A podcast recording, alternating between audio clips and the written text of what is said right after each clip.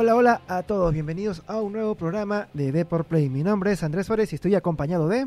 Yo soy Renato Mogrovejo, ¿qué tal muchachos? ¿Cómo están? Espero que hayan tenido pues un lindo semana, una linda semana y tenemos un tema también calientito como la semana pasada. Bueno, ya, les, ya les hemos hablado de spoilers de, de, Marvel, pero ahora vamos a ir con otra producción que también es muy popular. Exacto, estamos hablando de Neon Genesis Evangelion o Evangelion para los patas.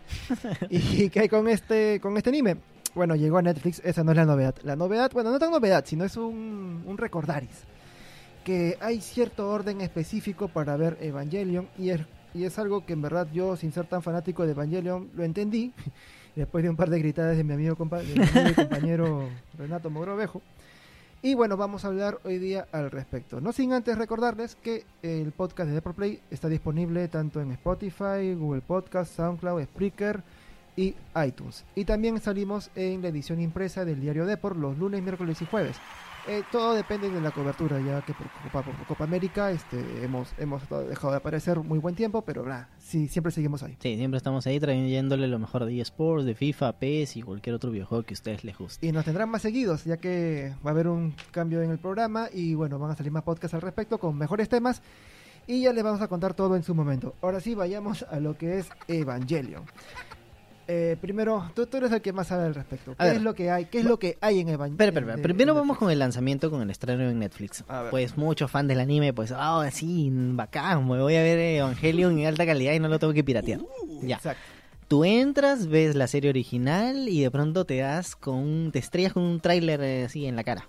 ¿Por qué? Porque los subtítulos son los han cambiado completamente. O sea, se supone, entre muchas comillas, que estos subtítulos están más o mejor adaptados al anime, claro. según la traducción japonesa. Eh, el problema es que la gente ha visto tantas veces Evangelion a través de las páginas estas como Anime F, FLB, creo, JK Anime y otras páginas que realmente, bueno, es piratería. Que hay un fandom grande que ya le ha puesto los subtítulos a la serie y no es lo mismo. La gente nota que no es lo mismo. Bueno, y tú dices, bueno, ya, no lo veo en japonés, pues, porque no sé japonés y no me gustan los subtítulos, me voy al doblaje en español han cambiado completamente el doblaje en español. Inclusive le pregunté a Leslie que ella ha visto la serie completa o ha visto unos cuantos capítulos y me ha dicho que no, el doblaje está malazo, que no me convence, que no es el mismo. O sea, me estás diciendo que si yo pongo ahora el Neo Genesis Evangelion en Netflix, no voy a escuchar el que escuchaba antes en Locomotion. No, es diferente. Anda, qué dolor. Yo justo cuando leí los subtítulos, porque ocurrió tanto en Brasil como en Italia, que la gente se quejó, Netflix tuvo que volverlos a cambiar. Sí, hubo, este, hubo, hubo correcciones. Hubo correcciones Ahora me dices que la versión doblada de Evangelion en Netflix no es lo que la gente espera de Locomotion. No, no es la misma, no es el mismo doblaje. O sea, lo que han hecho es intentar meter eh, Evangelion, pero es una serie que tiene tantos años y tantos problemas legales que es complicado. ¿Te, chirría? ¿Te chirría la...? a, a, mí no, a mí realmente me da igual y es más, yo en general evito los doblajes. a menos que sea Disney, yo no veo películas dobladas en español. Porque, bueno, yo confío en Disney y Disney lo hace muy bien. Pero no, no, o sea, yo no veo películas dobladas, prefiero verlo en su idioma original y ver los subtítulos en inglés, si es que los tiene, ¿no? No hay ningún problema. Eh, y otro detalle, un último cambio que le hicieron a la serie es que Fly Me to the Moon, la última canción que sale en los ah. créditos, pues la eliminaron y pusieron un pianito ahí X. Que para mí Fly Me to the Moon le da como mucho sentido al, al ending, porque ya arrancando con, los, arrancando con los spoilers, es que esta versión de Fly Me to the Moon va cambiando. Va cambiando constantemente en cada ending, no es, el, no es la misma canción. Entonces, algunos momentos, como que le quitan instrumentos, otra cosa, modifican el audio de la canción y le da un sentido, le da un sentido final a, toda la experiencia que es Evangelion, que para mí yo me quedaba al final del ending siempre, ¿no? Y eso también es un opening que. El opening es, es una de las canciones que tampoco te saltas nunca en, en, este anime. Bueno, ahora dicho todo esto, por fin ha llegado a Netflix, ya puedes ver la película de forma oficial y de forma legal. Exacto. si es que después de todo lo que te hemos dicho te animas, pues bueno, ahí te vamos a dar el orden. Yo, te juro que yo esperaba oír la versión doblada porque en verdad me gusta apreciar los detalles de la imagen y no pasarme leyendo los subtítulos. Por lo que me dices, pues bueno, si sobreviví a ver este Akira en el doblado al español de España, pues bueno, creo que me puedo adaptar al, al Evangelion a la nueva, al nuevo doblaje de Evangelion. Pero bueno, ¿qué es lo que hay en Netflix? Bueno, son tres producciones. Y vamos en orden, en el orden que tienes que ver esas tres producciones y así simple acabaste y ya está. Te, puedes, te puedes ir a dormir tranquilo. Eh, Exacto, de los orden, según el orden de lo que hay disponible en, En Netflix, Netflix, solamente en Netflix. Solamente en Netflix. A ver, primero está Neon Genesis Evangelion, ¿Qué que es? son 26 capítulos. Ya, Y esa es la serie original. exacto. Ahora, acá mi compadre me dice que no tenemos que ver los dos últimos capítulos porque hay un final alternativo. Yo digo que tienes que verlo todo completo y ya se acabó.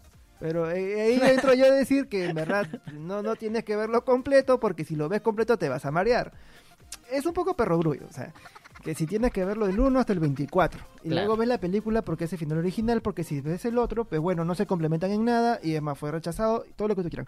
Si eres, si, lo puedes ver, Ajá. que lo puedes ver, lo puedes ver para que sepas más amplio lo que sucede, pero eso sí eres susceptible a confundirte. Ya. Si es que tomas todo muy literal como yo lo hago. Mi argumento es, mírate la película completa, los 26 capítulos, porque es la obra original del autor. Es cierto, en los dos últimos capítulos, bueno, realmente no los dos últimos, sino como los tres, cuatro últimos capítulos, ya el presupuesto ya no había, o sea, ya se les acabó la plata. Y los dos, dos últimos capítulos son los que más sufren, en términos de detalles, en términos de escenarios, en animación de personajes, o sea, ya la serie va hacia abajo en calidad, pero yo creo que sube muchísimo por el cierre que le dan. Exacto. Que para mí, para mí es perfecto ese final. O sea, yo me quedaría con ese Yo final. también, a mí me gustó. Bueno, ya, pero. Bueno, ya, Bueno, volviendo al orden. Te ves, te ves la serie, Ya. si quieres los 24 capítulos, si quieres los 26. Ya. Y te vas a la película, que es este... The End. No, Dead, Ah, sí, sí. Eh, Dead Eh, True al cuadrado. Dead Through el, al cuadrado. Así lo vas a encontrar en Netflix. Exacto.